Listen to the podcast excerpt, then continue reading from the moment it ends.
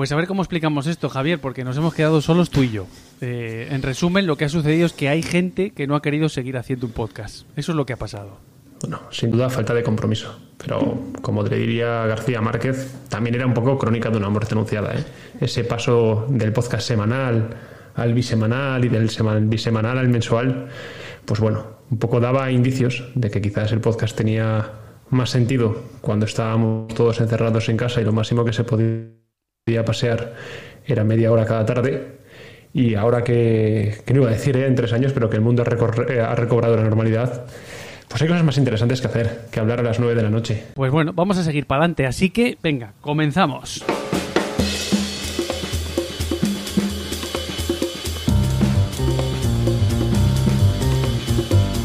¿Estás escuchando? Laísmo Ilustrado.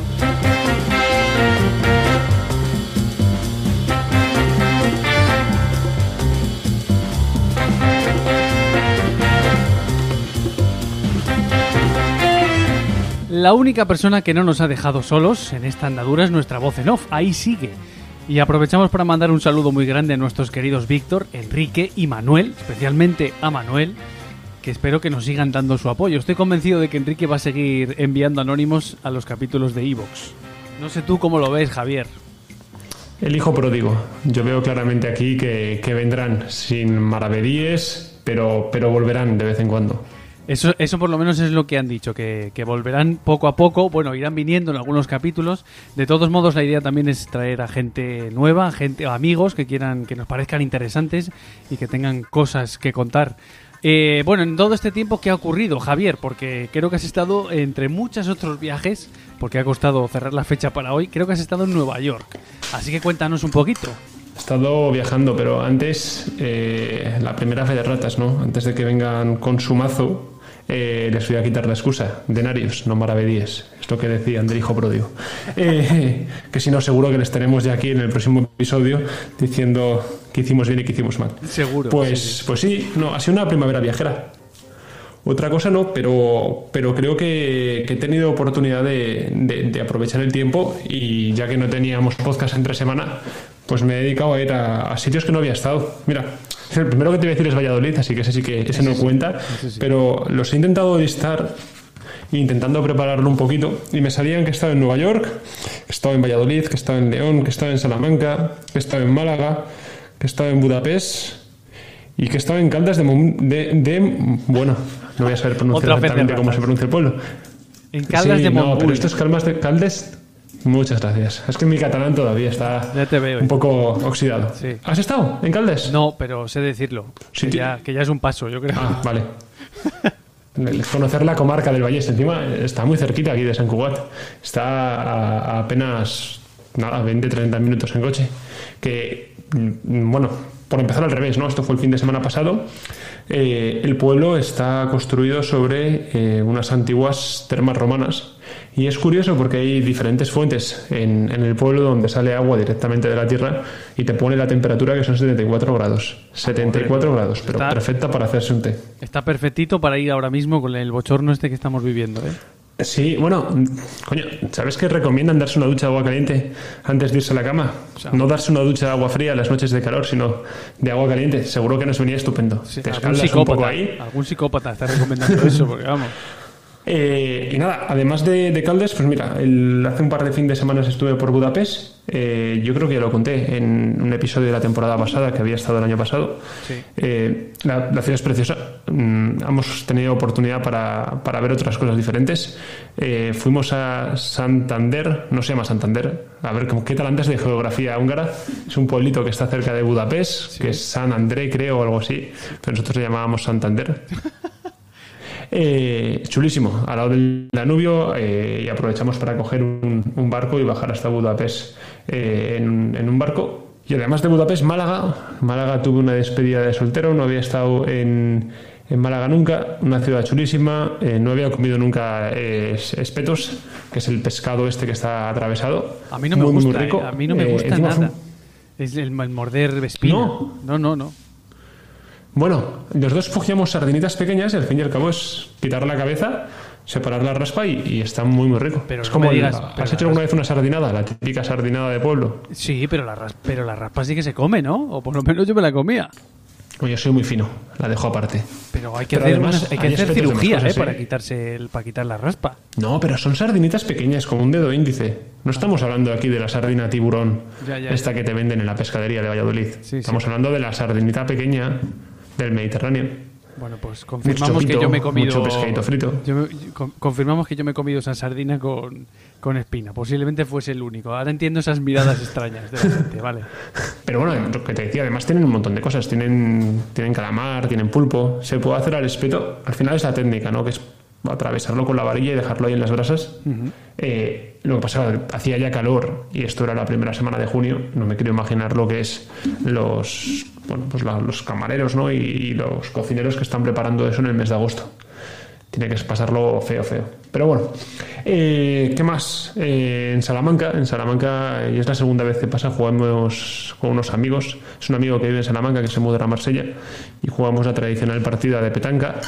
Eh, estuve en León, en otra despedida también. Estuvimos en El Capricho, el, el famoso restaurante de la carne, al lado de Jiménez de Jamud, del pueblo de Manu. Eh, estuvimos comiéndonos un buey que, que llevaba 140 días envejecido. Madre mía. 140 Y- días nada, envejecido. el viaje grande fue a Nueva York. O sea, es como eh, Sí, en la película sí. esta del que va al revés, de Brad Pitt. Justo, sí, ¿no? Como es el curioso caso de Benjamin Button. Eso es, eso. Pues eh, el curioso, el curioso caso del, No. de- del mamut envejecido o del jabalí. ¿Cómo has dicho? No, ¿sabes?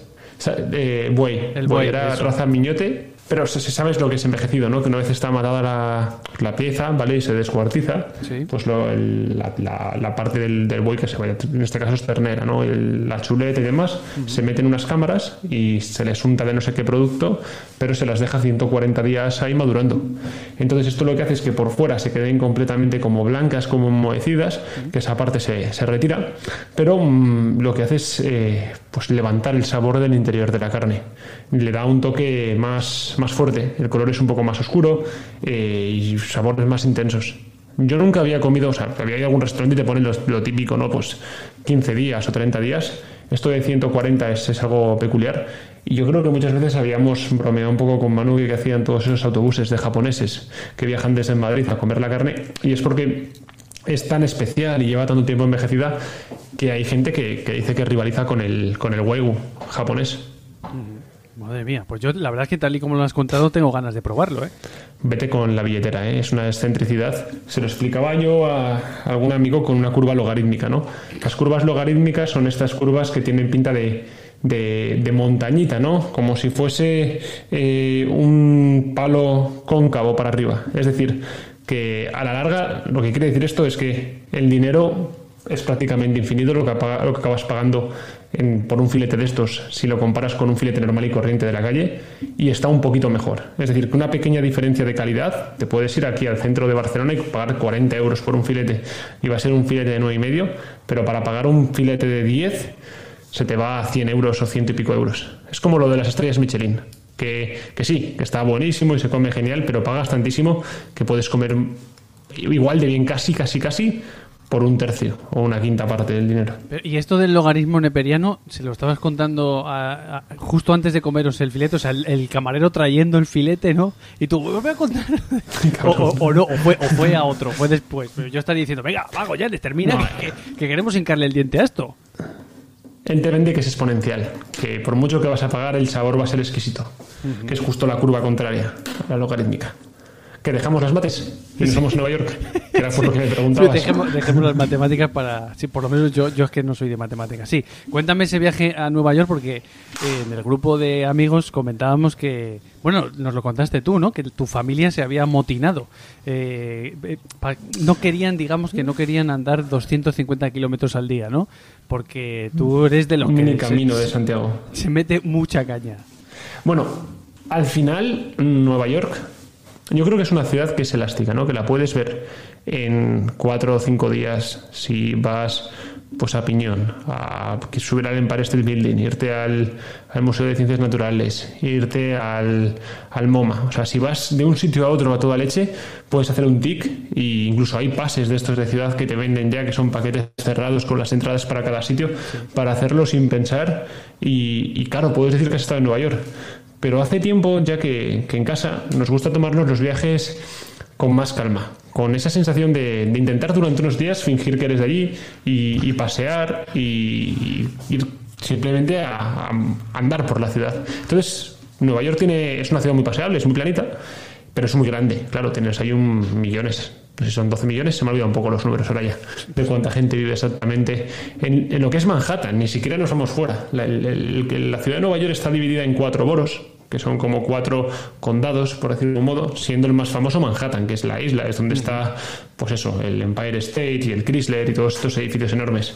Pero luego también tienes Brooklyn, que es otro boro diferente, tienes Staten Island, tienes Queens y tienes... Em, y tienes ahí. El Bronx, iba a decir, pero ah, ¿Cómo se llama el que está en el Bronx? Sí, está el Bronx. Bronx? Sí, sí, es el Bronx.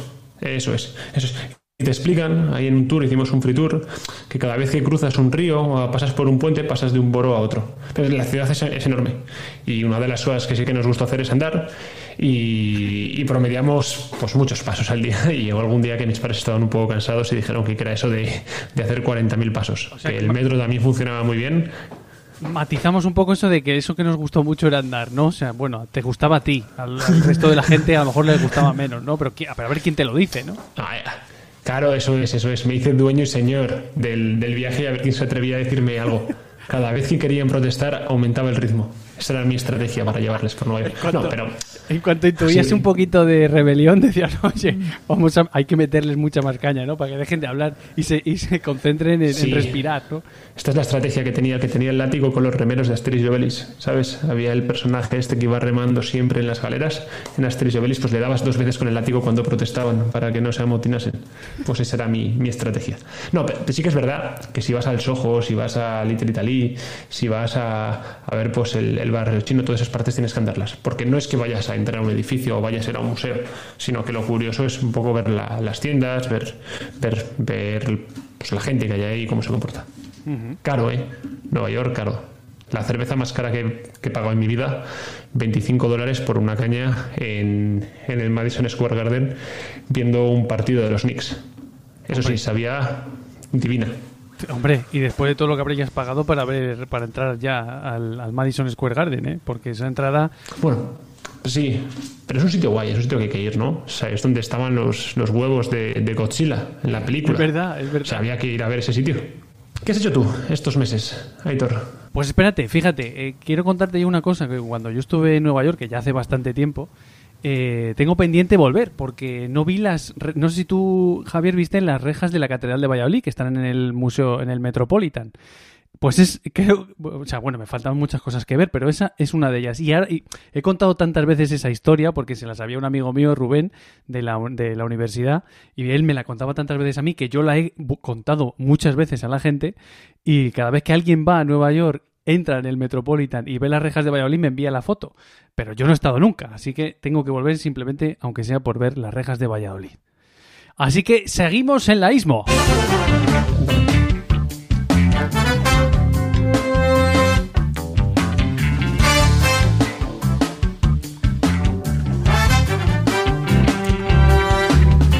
Preguntabas, Javier, qué es, qué es lo que había hecho yo, pero es que quería poner un poquito de musiquita para ir repartiendo los minutos musicales de este nuevo podcast, el Aísmo Ilustrado, el rebranding. Está a punto de soltar y hoy en Saber y Ganar ha quedado como muy de programa, ¿eh? De la 2. ¿En serio? ¿Parece esto de Saber y Ganar? Sí. Pues no sé, más o el precio justo o algo así. Madre mía, creo que vuelve el precio no, justo. No me ha gustado, ¿eh? No, no. Pues eh, lleva 25 años sin estar en antena.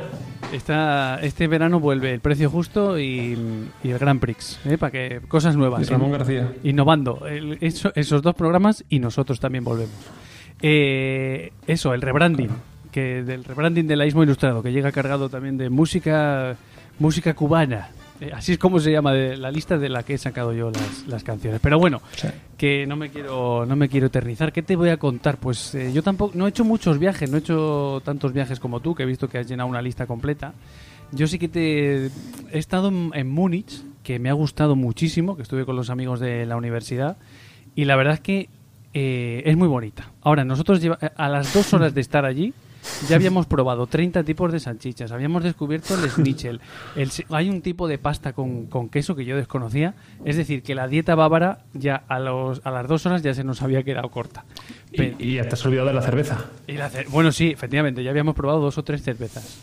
Y, y la verdad, bueno, pero fíjate, el lazo, eh, sigo con la cerveza, porque justo en- cuando fuimos en, en marzo se estaba celebrando la, la- una fiesta del Oktoberfest eh, que la conocen como la, la hermana pequeña del Oktoberfest, porque era la fiesta de la, La. Marchfest. ¿Cuál? Ah, vale. La, la Marchfest, ¿no? La octubre es en octubre, esto era marzo. Puede ser. No, pero es que nos contaron. eh, Oye, para, por, por- dar, por dar un poco de contexto a la audiencia, me has dicho que haga bromas mientras hablaba. Yo tengo que meter esto de alguna forma. No esperes que sea Enrique, ¿eh? No le pidas peras al olmo. No, está bien. Nuestros oyentes eh, verán que tenemos un pequeño retraso, bueno, no nosotros, sino la conexión. Y entonces hay veces que hay, hay bromas que entran un poco más tarde que otras, pero bueno, esto lo iremos arreglando porque no- eh, pronto, pronto grabaremos eh, mm, capítulos juntos. Pero, pero bueno, que, que sí, era en marzo. Lo que pasa es que hay cinco, las, en el Oktoberfest hay como cinco cervezas oficiales que, que son las que se pueden beber en las carpas cuando se celebra esa fiesta en octubre. El resto no, porque no son las oficiales. Eh, y O sea, entonces no puedes entrar con una cruz campo al Oktoberfest. es probable que no. Pero fíjate, te voy a decir una cosa. La gente creo que va tan doblada que puedes entrar con la que te dé la gana. Hasta con una Mau. En serio, ¿eh? Y, y entonces, eh, pues eh, justo se estaba celebrando lo que digo, la, la fiesta de la Paulaner. Y entonces habíamos estado haciendo turismo y tal, y fuimos a esa fiesta a las 6 de la tarde. Dijimos, vamos a ser los primeros. O sea, ya verás tú qué coñazo aquí tanto tiempo. Bueno, pues según entramos, que era una era una eh, era como una especie de auditorio. O sea, imaginaos un auditorio eh, diáfano con un con un escenario al fondo. Pues cuando entramos nosotros había una cantidad ya de gente doblada y además subidos en los bancos, porque yo no sé, yo esto no lo, no lo sabía, pero los alemanes llega un momento de la fiesta en la que todos se suben eh, a los bancos eh, de esas de unas mesas de madera y entonces empiezan a cantar con las jarras de cerveza eh, al aire. Bueno, aquí pues, según llegamos nosotros, terrible, pensando que íbamos a ser los últimos. Gracias a un, a, a un alemán que veraneaba en Mallorca, pues acabamos eh, sentados en la primera fila de esos bancos, porque empezamos fuera, este hombre nos, nos escuchó hablar español y dijo, oye, oye, está la España! Y ya te digo, terminamos enfrente del escenario casi tocando al tío que estaba disfrazado de Elvis. Y, ¿Bailaste bueno, o no bailaste? Sí, sí, bailamos, bailamos. La, la verdad es que lo bien. pasamos, lo pasamos muy bien. Esa es la parte un poco, un poco lúdica. Te voy, a, te, te voy a, te voy a confesar una cosa y se la voy a confesar a los oyentes. Si en algún momento, eh, pues por cosas que pasan en la vida, tenemos que declararle la guerra a Alemania, pues yo se la declararía el día después del Oktoberfest. Porque claro, la- o sea, nada más que hay cojos, con, eh, esguinces de tobillo un montón, porque claro, la gente va perdiendo un poco el, el norte, digamos, ¿no? Entonces, si tú estás subido a un banco y empiezas a perder ese este sentido de comunidad, es decir, que si el del extremo se levanta o se, o se va, el del otro extremo se pega la, la- la leche padre, pues eso llega un momento en el que el sentido de comunidad se pierde y empiezas a oír golpes de bancos, ¡pa! ¡pum! O sea, pero, y la gente en el suelo, pero que has visto bancos destrozados. Así que esto, por si alguien en algún momento de la historia da un vuelco y tenemos que invadir Alemania, pues que sea justo el día después del Oktoberfest. Eh, y entonces, pero bueno, y luego desde el punto de vista histórico, que también le gusta a nuestros oyentes, sí que descubrí la figura, descubrimos la figura de Luis II de Baviera. Eh, que no sé si a ti te suena, Luis II de Baviera, si te suena el castillo de Neuschwanstein. ¿No? Pues yo creo que ver, sí. Con lo de castillo de eso, a lo mejor me puede sonar el castillo de Hitler al que se retira. No, pero esto estaba en Austria, ¿no? Sí, eso está, además es el, el nido del águila. Sí, pero, pero sí que tiene un nombre que ahora no me lo sé, ahora no, ahora no lo sé. Bueno, en este, en este podcast también tratamos un poco la inconcreción, pero bueno, que, que lo vayan... Es que no me acuerdo ahora cómo se llamaba ese castillo de Hitler, pero, pero sí que tenía un nombre. Tú vete, vete siguiendo que voy a hacer yo aquí un poco de magia de fondo y Google me lo va a permitir, ahora te lo recuerdo. Vale, vale. Sí, Sigue sí. explicándolo. Eh, Tú interrúmpeme, tú cuando eso me, me dices. Bueno, pues el castillo de Neuschwanstein es un castillo que es muy famoso porque parece, es que parece medieval, parece construido en la época medieval, que es esa típica foto de un castillo que a todos nos seguro que nos ha salido alguna vez en el, en el salvapantallas de, de Windows, que es eh, una, un castillo elevado sobre una montaña con una torre principal en uno de los laterales y rodeado de árboles, porque está en la parte, bueno, en, la Baviera ya de los Alpes. Y, y entonces, eh, pues ese castillo lo mandó construir Luis II de Baviera y ese, como digo, se llama el castillo de Neuschwanstein. Y, pero claro, ahí descubrimos que ese castillo no está construido en la época medieval, sino que era un, un castillo, porque Luis de Baviera est- estaba que era del año 1800, no recuerdo, como ya he dicho en este podcast, trabajamos en En concreción. esa actitud. Sí, sí. Eh, pues él era un enamorado de, eh, nació en en una época romántica, ¿no? Y se, se obsesionó con la Edad Media. Así que decidió invertir una gran cantidad de dinero en construir ese castillo al estilo medieval, pero que ya era de otra época, o sea, del 1800. Estamos hablando de que aquí estábamos, pues fíjate, con las colonias, en la guerra de Cuba, en la pólvora, y allí este hombre se construyó en ese alto de esa montaña un, un castillo medieval. Así que ahí como que se me cayó un mito, pero también me sirvió para aprender eh, pues, pues algo nuevo, ¿no? Y la verdad es que fue un viaje. Yo recomiendo a la gente que se vaya y que además Múnich, en, en Múnich, en la parte más vieja, está lo que fueron los cuarteles generales de, de la Alemania, bueno, de la Alemania nazi del nazismo, porque allí nació el nazismo. O sea que tiene también su, su parte histórica turbia, su parte histórica interesante y su parte de ocio, pues espectacular. Y hasta ahí el rollo, ya no te pego ninguna, No, no, tres, ningún rollo. tres cosillas, Aitor, en orden. La primera, ¿no? En un intento por reflotar las redes sociales, estoy seguro que pasarás alguna foto, ¿no? De este castillo. Sí, es verdad, muy bien. Que si tenemos algún oyente curioso, que, que compruebe en Twitter. Me lo estoy apuntando aquí, foto. Le, le contamos a los oyentes también que estamos haciendo este podcast de pie. Porque está- que, que- es una novedad esto, ¿eh? El calor era asfixiante, sí, eso es. Para, para emitir bien la voz, ¿no? La segunda cosa es que el castillo de Hitler se llamaba el castillo de Wewelsburg. Tu alemán suena mejor, ¿no? Es eso que estudias polaco hace que te aproximes más. ¿Cómo lo harías? De, de Webel- Es que a mí me gusta como lo has dicho tú, que has dicho Webels, ¿no? Has dicho de Webelstur. Sí, We- Wewelsburg. De Wewels. Wewelsburg. Sí. Y la tercera cosa, me has dicho que hay cinco cervezas oficiales del Oktoberfest, pero solo me has hablado de Paulaner. Me queda un poco con las ganas. ¿Cuáles son las otras cuatro? Pues eh, espero que tengas tú esa, esa respuesta. Pues yo es que recuerdo que era la de Paulaner porque fue a la fiesta a la que fuimos, pero no recuerdo cuáles son las otras. Y además es que eran unas que no- en España no conocíamos, ¿eh? Eh, No. no, Vale. no conocemos ninguna. La más, la más eh, comercial, digamos, es justo la Paulaner, que sí que la que ha llegado al Vale, resto sí. de Europa. Pero si no, el resto de las otras, las otras cuatro, yo era la primera. Ah, HB. Las- HB, creo que era una de ellas. Las tengo aquí, ¿vale? Eh, aquí pone que las cervezas del Oktoberfest son la Agustiner, la Lovenbrau, la Paulaner, la Hacker Shore Brau y la Spatenbrau.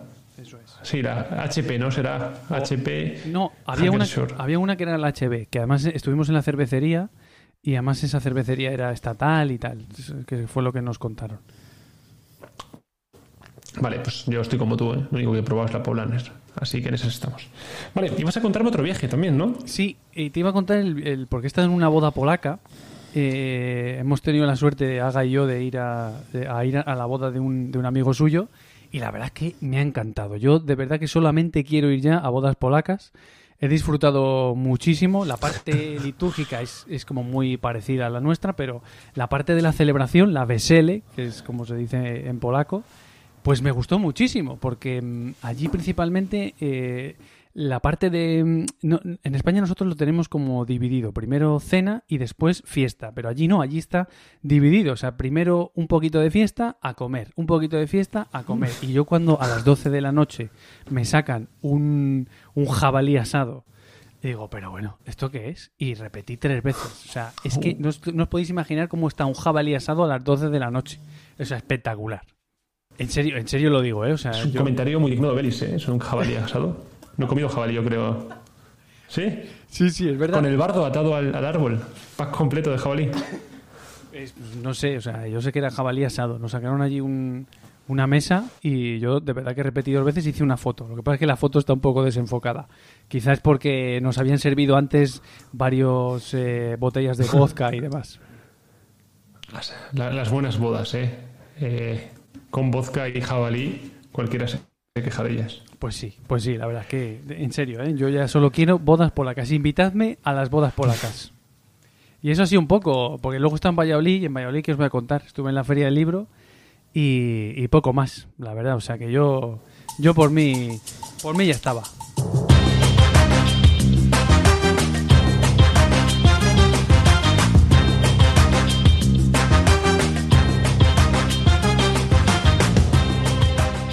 ¿Esta también te parece de concurso o no? No, esta está bien, esta está bien de entrada. Eh, me ha gustado, me ha gustado. Estamos con melodías nuevas. Es un, un rebranding en toda regla. Eso es. Eh, pues mira, Aitor, te quería hablar un poco, pero me habías pedido que hablase de inteligencia artificial y esto era un tema que teníamos ahí colgando Sí. desde hacía pues seis meses y, me puse a pensar sobre ello. Es que en el fondo no me apetecía. Y con esto de los calores que hace y tal, ¿por qué no hablamos un poco de la llegada del verano? ¿no? Estamos grabando, creo que se nos ha olvidado comentarlo al principio de- del podcast, ¿no? pero estamos grabando a 22 de junio. Sí. Eh, ayer empezó el verano y mañana se celebra el. el ay, Dios mío. La noche de San Juan. no, me sale estuario, pero no es estuario, tío. El solsticio, de, el Estamos- solsticio de verano. Pero... Gracias, muchas gracias. Eso es. Mañana se celebra el solsticio de verano, ¿no? Y hay una tradición aquí muy chula. O sea, si algo hacen bien en Cataluña, yo creo que son los postres, ¿eh? Mucha gente se queda en la, en la coca. No sé si has probado el chucho. En Caldes de Montbui yo comí un chucho premiado del año 2020 y es una maravilla. ¿Has probado el chucho? Eh, no, la verdad es que no lo he probado, pero espero que el chucho lo hicieran en este mismo año, ¿eh? Porque como tú- te hayas comido Sí. uno de 2020, Sí, sí, sí. Es una especie de croissant relleno, glaseado por fuera. Ah, Riquísimo. Pero es que yo creo que la palma de todo se lo lleva la, la coca. Y, justo ahora en, en San Juan es cuando hacen las, las, las más famosas de toda la ciudad. Hay una cosa que empezamos Mar y yo a hacer, mm, pues no sé, sería el 2019, al poco de empezar a conocernos, que es que justo hay un concurso que se lleva a cabo cada año donde se votan las mejores cocas de la ciudad y eh, nos gusta ir a, a buscar y elegir una de todas, de esas que están en el podium, y, y pedirla.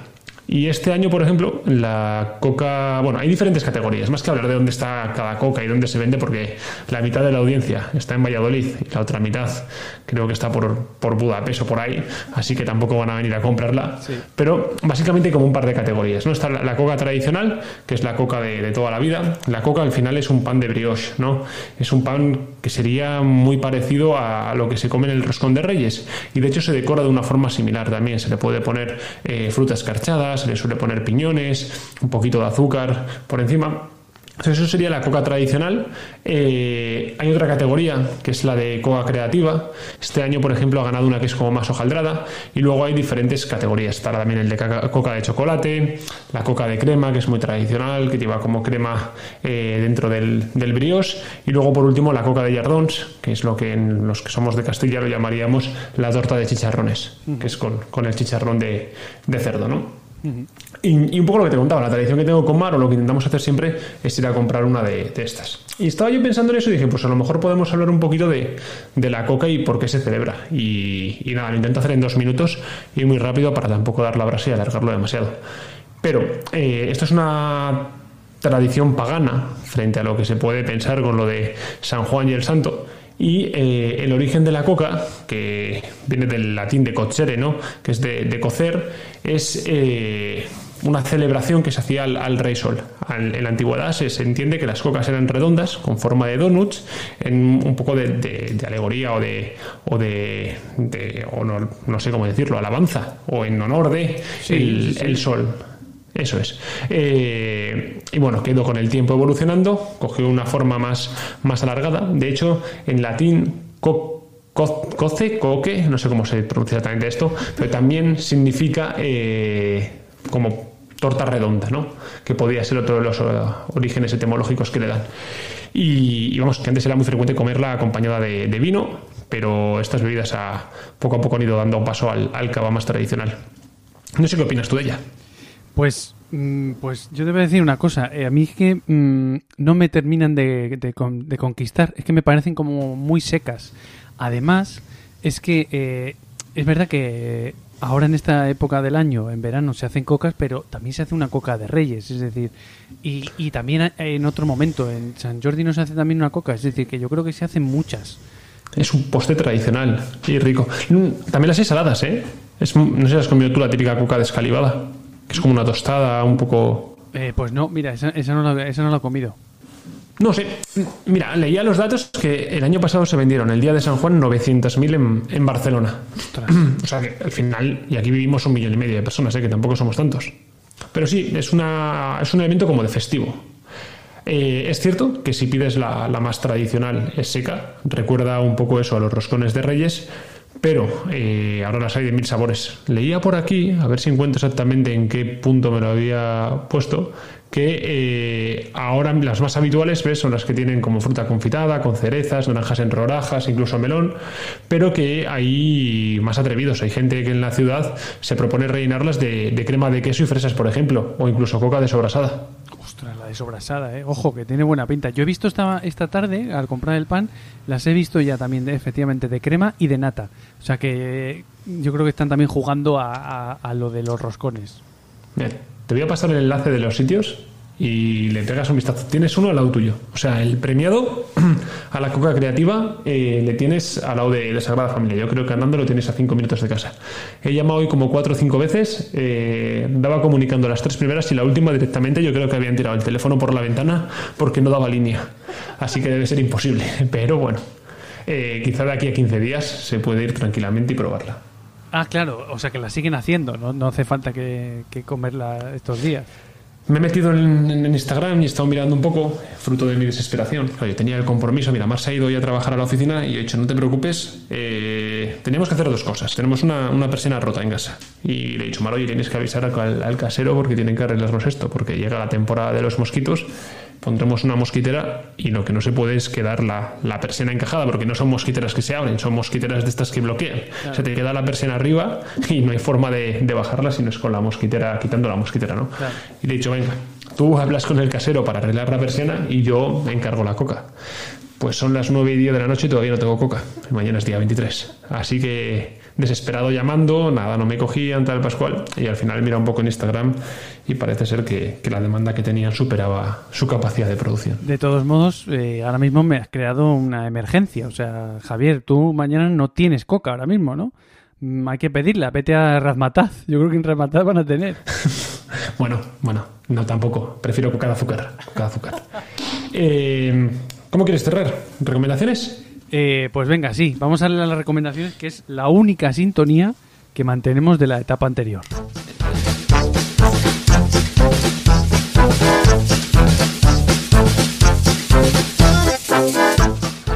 Pues venga. Javier, ¿qué quieres recomendar?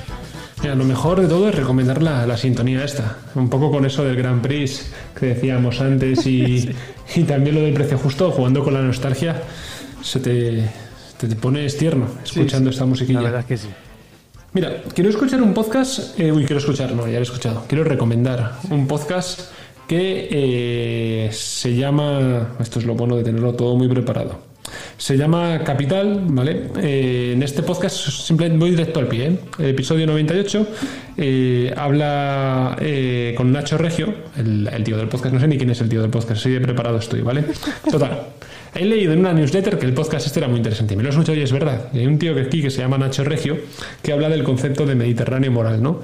Mediterráneo moral como eh, forma de vida, eh, ensalzando la, pues, la cultura griega, las reglas romanas y un poco la, la moral y la, y la ética judeocristiana, ¿no? En contraposición de otras culturas que hay por ahí, que como puede ser la cultura nórdica, eh, tan rígida, tan de horarios, o, o el lomo económico americano, ¿no? Y, aquí el tío lo que habla es que los países que se han desarrollado en torno al Mediterráneo, eh, que cita tres, Grecia, Italia y bueno, España y Portugal, tienen una serie de características, una forma de- de enfrentarse a la vida que los hace relativamente especiales y únicos. Y con ciertas formas de actuar, o ciertas formas de, estar con la gente que, que no pasa, ¿no? Y, nada, me ha gustado mucho eh, lo que explica. me he hecho, me he autodefinido también o me he incorporado al grupo este de, de gente mediterránea, incluso para alguien como yo, con lo psicorrígido que soy y lo, gusto, lo mucho que me gusta tener todo controlado y preparado. Y sí que es verdad que hay ciertas cosas que tenemos nosotros y que no tienen otras culturas. Y hablaba de que, de hecho, en inglés no existe la palabra sobremesa, ¿no? Esa idea de, juntarse con la gente y estar tranquilamente charlando, sin prisa, sin hacer nada. Eh, me gusta mucho. Yo creo que si le das una oportunidad, te, vas a apuntar también al Mediterráneo moral. Pues, pues oye, tomo nota. De todos modos, eh, no se ha flipado mucho con lo de Portugal. O sea, ¿Portugal se le puede considerar país mediterráneo? Es que él habla del Mediterráneo o los Mediterráneos telúricos frente a los Mediterráneos talásicos, ¿no? El Mediterráneo talásico es el Mediterráneo que le toca a la costa, pero el mesetario, como diríamos nosotros, ¿no? O, el... o el telúrico es el, Mediterráneo interior. Entonces dice que al fin y al cabo el portugués como forma de vida, ¿no? como forma de comportarse, tiene muchas más cosas en común con un griego, con un italiano, con un español que con un alemán, ¿no? Yo creo que también tiene un poco que ver con, la cultura. Y de hecho hay una parte en la que habla también de los orígenes semánticos de, España, de Italia, de Grecia, ¿no? que es todo pues, cultura griega, cultura latín, ¿no? frente a Francia o frente a Germania, ¿no? los francos, los germanos. me ha parecido curioso. Y sí, yo, quizá tengamos más en común, o mucho más en común con un portugués y con un francés. Eso seguro, eso seguro. A mí me cae mejor, sin duda, ¿eh? Bueno, no sé, yo es que a mí me caen todos muy bien. Eh, a mí todo lo que es. a mí todo el mundo me cae muy bien. Y Europa del Este, la verdad es que me gusta, me gusta bastante. Le tengo muchísimo respeto y muchísimo cariño. ¿Qué quieres recomendarme tú? Pues mira, yo te voy a recomendar con, pues la canción con la que nos vamos a despedir hoy, porque les contamos a los oyentes que en este rebranding eh, pues incluye que cada programa nos despediremos con una, una canción que escogeremos cada uno de nosotros, cada día uno. Y yo he elegido una canción polaca que se llama Bez, se titula Bez Katarinek de Arthur Andrus, que es así un poquito también un poco bueno, eh, Goyanes, tú cuando lo escuches a lo mejor te, me vas a echar la bronca otra vez porque te va a parecer viejo. Pero a mí me parece mm, melódica, me gusta muchísimo y además me retrotrae ese viaje que hice en Polonia en mayo que me encantó. Así que con eso... Te voy a, oh, te voy a echar la bronca, Hitor, porque ya sabes que yo no soy mucho de escuchar la música. De escuchar música en general, escucho podcast y escucho otras cosas, pero no música. Así que esto es un señor del mazo en toda regla. ¿eh? Me estás obligando a que de podcast a podcast me toque prepararme una canción. Pero bueno. Ah, oye, pero fíjate, esto, no lo sabía. Estamos dando cebo a los tiburones, ¿eh? Cebo a los tiburones. Solo falta que hable Salgallo por aquí hablando. ¿De quién era? ¿Con quién comparé a los Beatles? Me falta mano aquí, pero va, a saltar Manuel. En cuanto pongamos aquí dos canciones un poco malas, se le va a hinchar la vena y va a venir corriendo. Yo creo que es que eh, estos nuevos capítulos del podcast se trata de, de ponerle, sí, de, de insultar a los demás para que un día tengan que venir, obligarles a que mm. vuelvan, ¿no? para ponerles cebitos para que, para que algún día vuelvan. Así que con esto nos despedimos. Eh, Ves Katarinek de Arthur Andrus y esperemos que hayáis disfrutado de este regreso. Habrá más. Muchísimas gracias, Javier. A ti, Víctor, un abrazo. Kiedy idzie się przez miasto, widzi się, że co i raz to od kawiarni do pomnika duch zanika. A na rynku same cuda, kiedy góral gra na dudach. Tango por la noche negra, coś mi nie gra. Co to za rynek bez katarynek i gdzie te noce bez chwili snu? Co to za rynek bez katarynek? Co to za wiosna bez bzu? Idę, panie Leonardzie, idę, ale coraz bardziej nie wiem, przyznam to ze wstydem. Po co idę? Kiedyś trafnie pan to ujął, że tu z ludzi ulatują, jak żurawie w zwartym kluczu, resztki uczuć. Co to za rynek bez katarynek i gdzie te noce bez chwili snu? Co to za rynek bez katarynek? Co to za wiosna bez bzu? Ona niby marzy o nim, artystyczny ma pseudonim i się każdej nocy szasta przez pół miasta. Ale kiedy wraca rano z reputacją poszarpaną po tej nocnej poniewierce, łuka jej serce. Co to za rynek bez katarynek? Co to za noce bez chwili snu? Co to za rynek bez katarynek? Co to za wiosna bez bzu? Jak już się odkuje krzynkę, kupi sobie katarynkę, a jak jeszcze się ogarnie, to kwiaciarnie. Na kłopoty i dramaty, katarynki albo kwiaty, może też wiosenne deszcze i coś jeszcze. Leśna droga, obrazy Van Gogha, butelka wina, bilety do kina, dobre apteki i dyskoteki, makaron al dente, łany niezrzęte i słońce i rzeka, wiersze Staudingera, no nie ma na co narzekać, jest z czego wybierać. Co to za rynek bez katarynek i gdzie te noce bez chwili snu? Co to za rynek bez katarynek? Co to za wiosna bez bzu?